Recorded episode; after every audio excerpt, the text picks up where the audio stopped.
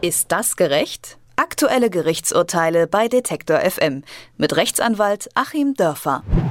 Die wohl allermeisten Menschen in Deutschland dürften keinen Kontakt zum Bundeszentralregister haben. In dem Register werden strafrechtlich relevante Verurteilungen festgehalten und mit diesen Daten werden dann zum Beispiel auch Führungszeugnisse erstellt. Die allermeisten Verurteilungen werden nach einer gewissen Frist schließlich auch wieder getilgt. Dann bleibt auch im Bundeszentralregister nichts mehr von den Vorstrafen übrig. Es gibt allerdings zwei Ausnahmen. Lebenslange Freiheitsstrafen bleiben auch lebenslang vermerkt, ebenso die Sicherheitsverwahrung. Und und Baden-Württemberg fordert nun, eine weitere Ausnahme hinzuzufügen, nämlich Sexualstraftaten gegen Minderjährige. Ob das gerecht ist, warum das überhaupt wichtig ist und was man sonst noch zum Bundeszentralregister wissen muss, das bespreche ich mit Achim Dörfer. Hallo nach Göttingen. Hallo nach Leipzig. Das Bundeszentralregister dient vor allem erst einmal als interne Übersicht über Vergehen und Vorstrafen von einzelnen Personen. Was wird denn da alles überhaupt eingetragen? Es werden zum Teil auch ähm, ja, stattgefundene Verfahren eingetragen. Insbesondere werden aber Verurteilungen eingetragen, je nach Schwere des Delikts für verschieden lange Zeiträume. Und äh, du sagtest gerade intern, die Hauptanwendungsfälle sind die vor allem, oder da kenne ich das aus der Praxis her, ähm, wenn es ein Strafverfahren gibt, dann wird erstmal geschaut, gab es denn da schon irgendwelche Vorstrafen. Ähm, also das, was im Bundeszentralregister drinsteht, ist für neue Strafverfahren erstmal sehr, sehr wichtig. Und es ist eben auch wichtig, da wo sicherheitssensible Stellen besetzt werden, dann zu gucken, ob jemand äh, einschlägig schon mal bestraft wurde. Es kommt aber auch nicht alles rein, also irgendwie falsch parken oder so steht da nicht drin. Ähm, was ist denn explizit davon ausgenommen, dass es in dieses Bundeszentralregister eingetragen wird? Naja, im Grunde ja der ganze Rest. Ich äh, muss ja gar nichts explizit ausnehmen, insofern, ähm, als das gilt äh, in einem Verfassungsstaat im Zweifel für die Freiheit. Und äh, das heißt, umgekehrt bedarf es dann immer einer, wie Juristen nennen das, gesetzliche Ermächtigungsgrundlage, ähm, das äh, eben aufzunehmen, was dann im Einzelnen geregelt ist. Und darüber hinaus darf dann eben nichts aufgenommen werden. Und deswegen haben wir jetzt auch gerade die Diskussion, diesen Katalog zu erweitern, weil dann eben auch wirklich präzise erweitert werden muss. Gerade im Strafrecht wollen wir immer eine ganz genaue Ermächtigungsgrundlage haben. Alles andere wird eindeutig nicht aufgenommen. Die Daten aus dem Bundeszentralregister sind aber eben nicht nur zur internen Übersicht. Ähm, zum Beispiel wird da auch das Führungszeugnis generiert. Und da gibt es ja auch irgendwie unterschiedliche Arten. Und dann hängt auch irgendwie so ein bisschen davon ab, wer das eigentlich sehen darf. Also es ist dann zum Teil auch für die externe Einsicht gedacht. Ähm, wie wird denn da unterschieden? Was gibt es denn da für Arten? Also es gibt zwei wesentliche Arten. Das eine ist äh, sozusagen das normale Führungszeugnis, das andere ist das sogenannte erweiterte Führungszeugnis. Bei dem normalen Führungszeugnis ist es so, dass Dritte nicht einsehen können, also nicht außerhalb der Justiz jedenfalls. Also ein Arbeitgeber kann jetzt nicht einfach, äh, ohne dass ich das weiß, ein Führungszeugnis über mich einfordern, sondern ich kann dann dieses Führungszeugnis nur selber einfordern und kann es vorlegen, wenn das von mir verlangt wird und muss es auch nur vorlegen, wenn es zu Recht von mir verlangt wird, arbeitsrechtlich. Bei dem erweiterten Führungszeugnis ist es zum einen so, wie ähm, der Begriff erweitert schon andeutet, dass da noch zusätzliche Informationen drinstehen. Erstens, also zum Beispiel auch Ermittlungsverfahren drinstehen können und dass zum anderen die Dinge länger aufbewahrt werden, also auch in dem Sinne eine Erweiterung. Und was beim erweiterten Führungszeugnis der Fall ist, das kann dann unter bestimmten Voraussetzungen auch von Dritten angefordert werden. Wir haben das etwa im Bereich der sozialen Dienste, bei der Familienhilfe, also ähm, selbst private Kinder- und Jugendhilfeträger können dann für Personen, die mit Kindern zu tun haben, wo also Bereiche sind, wo wir ein ganz hohes Interesse haben, Straftaten zu verhindern, ein erweitertes Führungszeugnis dann auch selber anfordern. Das heißt aber auch, es hielt sich ja lange Zeit das Gerücht, dass man so ein Führungszeugnis bei einer Bewerbung vorlegen muss, ähm, bei einer Wohnungssuche vorlegen muss, dass dann der Vermieter oder der Arbeitgeber sagt, hier, da würde ich gerne mal einen Blick drauf werfen, ähm, ob du vorbestraft bist. Das heißt, das ist so nicht rechtens, sondern eben nur in diesen bestimmten beruflichen Fällen, wo dann eben zum Beispiel mit Kindern zusammengearbeitet werden muss oder ähnliches. Genau, es ist generell nicht rechtens, nehmen wir jetzt mal das Arbeitsrecht, von jedem Arbeitnehmer einfach zu verlangen, so ein komplettes Führungszeugnis vorzulegen. Und zwar insofern, als das ja auch in der mündlichen Frageform ich als Arbeitnehmer nicht über jede beliebige Straftat, die ich vielleicht mal begangen habe, Auskunft geben muss, sondern es kann von mir nur verlangt werden, dass ich zu den Dingen mich äußere, die auch für diesen Arbeitsplatz relevant sind. Das heißt, wenn ich dann mal wegen kleinster Mengen Besitzes im Bereich der Betäubungsmittelgesetze irgendwann mal als 18-Jähriger verurteilt werde. Und ähm, ich soll dann mit 45 Richter werden. Und ich würde dann tatsächlich danach gefragt, weil das meinetwegen aus dem Führungszeugnis dann schon gelöscht ist zu dem Zeitpunkt, dann dürfte ich lügen, weil es völlig irrelevant ist, ob ich mal gekifft habe, dafür, dass ich 27 Jahre später Richter bin. Ähm, anders ist das bei Dingen, die dann einschlägig sind. Also nehmen wir mal schwere Vermögensdelikte für jemanden, der bei einer Bank eingestellt werden möchte, mit fremdem Geld zu tun hat. Äh, da muss ich dann wahrheitsgemäß antworten und da kann dann von mir auch schon verlangt werden, dass ich ein Führungszeugnis vorlege und dann eben das Führungszeugnis auch mit diesen Dingen vorlege.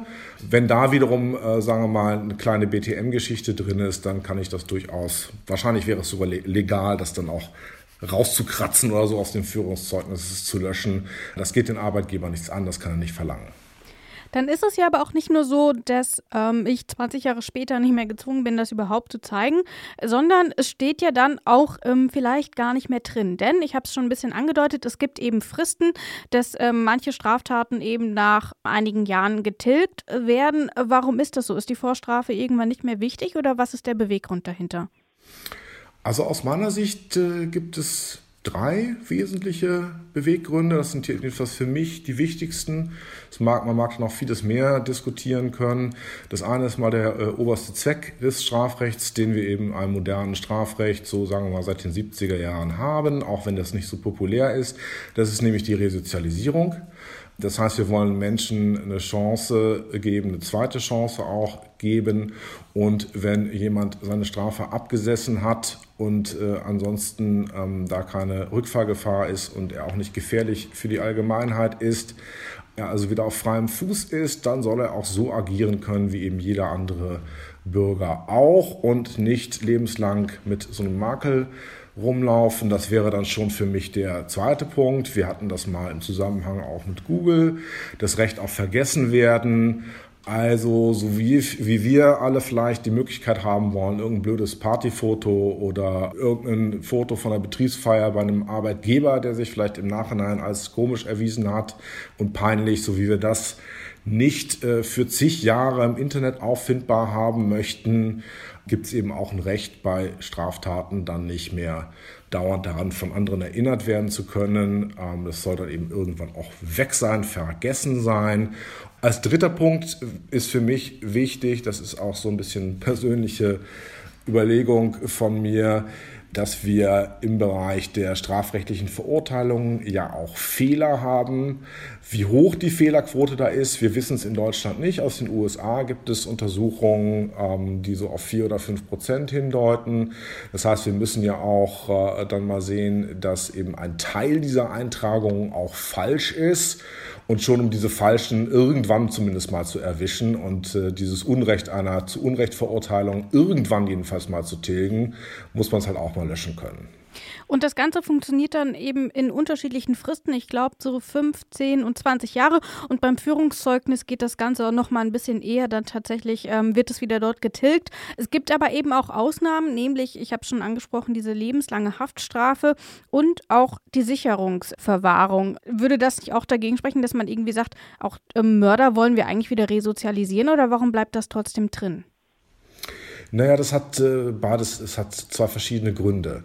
Ähm, bei dem ersten würde ich vermuten, das hat historische Gründe. Wir haben nach wie vor ja ein Strafrecht, was so von diesem Tätertypengedanken ist, äh, herkommt. Also zumindest mal von der dogmatischen Anlage her gucken wir auf den Täter und nicht auf die Tat.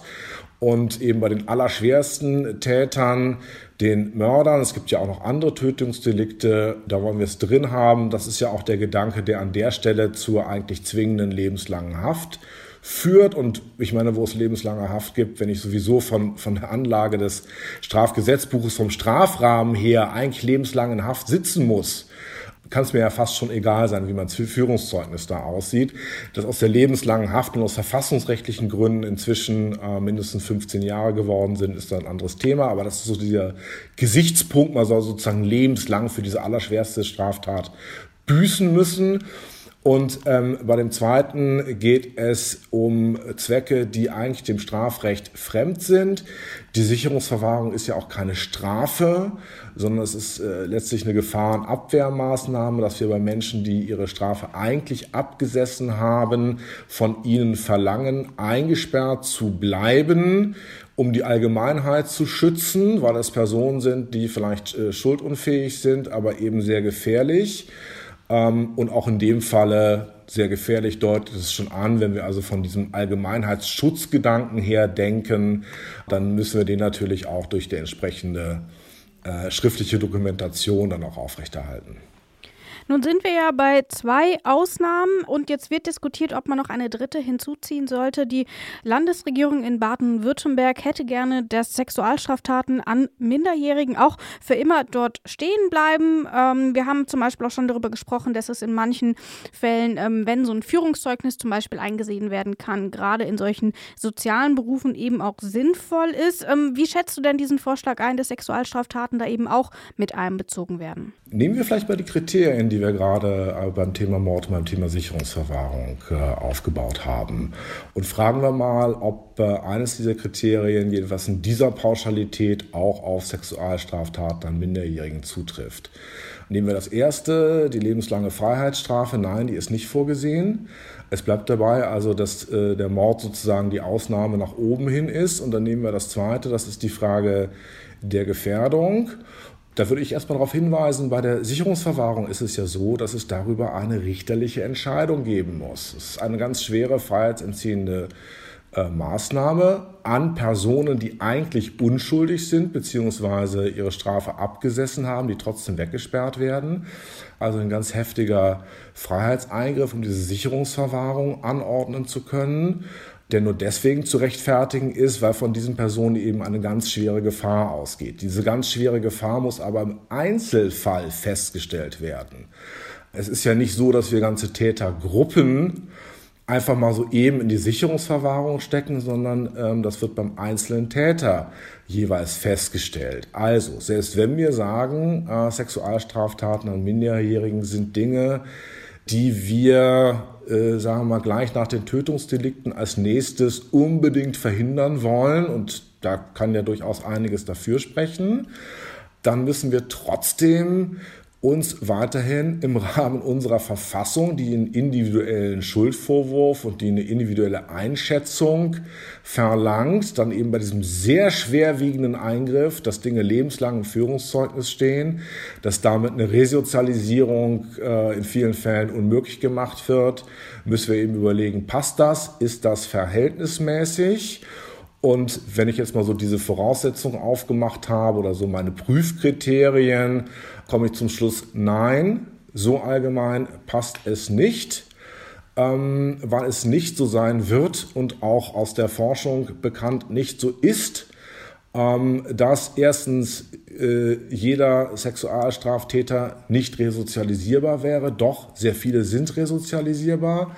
Dann ist es auch weiterhin nicht so, dass jeder Sexualstraftäter, äh, der eine Sexualstraftat an einem Kind begangen hat, ja, es wird etwas medizinisch-technisch, automatisch pädophil sein muss. Das habe ich mir jetzt nicht selber ausgedacht, sondern habe es in der juristischen Literatur gelesen.